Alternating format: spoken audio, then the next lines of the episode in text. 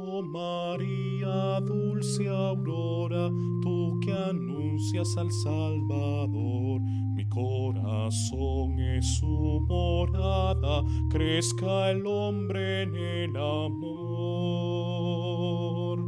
Oh Señor, Redentor, ven,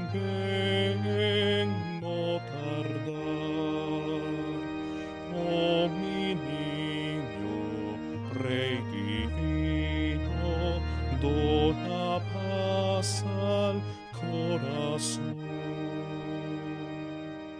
La Inmaculada Concepción. Qué hermoso es contemplar la grandeza y la bondad de nuestro Creador. Él dispuso un plan de salvación para la humanidad. Él ha querido hacernos partícipes de la gloria del cielo. Él ha querido hacerse hombre como nosotros para llevarnos hacia sí.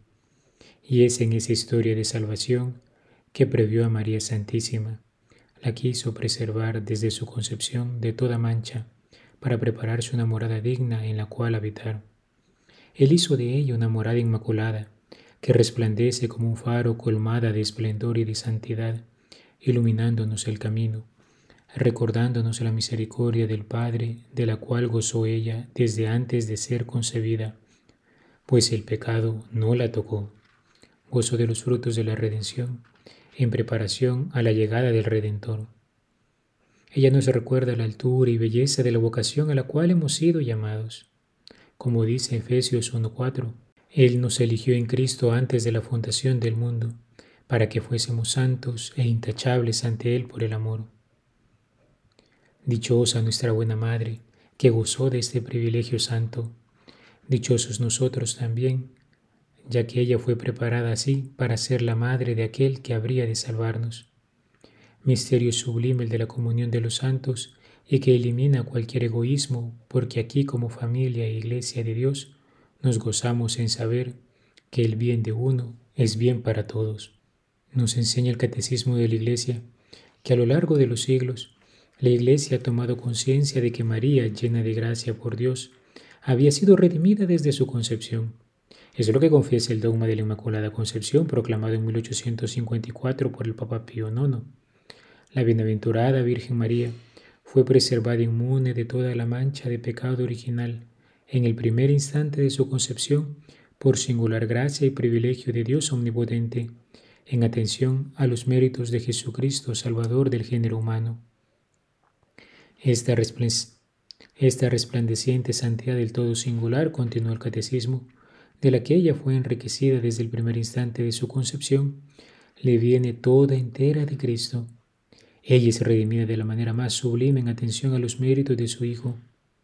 El Padre la ha bendecido con toda clase de bendiciones espirituales en los cielos en Cristo, más que a ninguna otra persona creada. Él ha elegido en Él antes de la creación del mundo para ser santa e inmaculada en su presencia en el amor. Queridos hermanos, al recordar a la Inmaculada, hacemos memoria que Dios ha hecho maravillas por su pueblo ha hecho maravillas también por nosotros. Ella ciertamente resplandece por la belleza original de quien se encuentra libre de pecado. Ella, colmada de la gracia de Dios, se convierte en el arca de la nueva alianza que habría de contener no ya las tablas de la ley, sino a la mismísima palabra de Dios hecha hombre, como diría San Juan en el prólogo. Como diría San Juan en el prólogo. Y el Verbo de Dios se hizo carne y habitó entre nosotros. El Señor también quiere embellecer nuestras vidas. También quiere que acojamos su palabra y la custodiemos en nuestro interior. María Santísima es imagen y figura de la Iglesia. Lo que ha hecho en ella busca realizarlo también la segunda. La Purísima busca recordarnos que el combate espiritual del cristiano es en el fondo un proceso de purificación, llegar a liberarnos del peso de aquello que nos impide elevarnos a las grandezas del amor de Dios, para el cual hemos sido creados y redimidos. Esta purificación no es otra cosa sino disponernos a la acción de la gracia, vaciarnos de nosotros mismos para llenarnos de Dios. Como escribía San Agustín, ciertamente nosotros trabajamos también, pero no hacemos más que trabajar con Dios que trabaja, porque su misericordia se nos adelantó para que fuésemos curados, nos sigue todavía para que una vez curados seamos vivificados. se nos adelanta para que seamos llamados, nos sigue para que seamos glorificados, se nos adelanta para que vivamos según la piedad, nos sigue para que vivamos por siempre con Dios, pues sin Él no podemos hacer nada. Queridos hermanos, que el Señor nos conceda por intercesión de la Inmaculada Virgen María el sabernos disponer a la acción de su gracia, para que al contemplar su belleza y santidad nos alegremos y recordemos de la grandeza de la vocación a la cual hemos sido llamados. Alabado sea Jesucristo, por siempre sea alabado.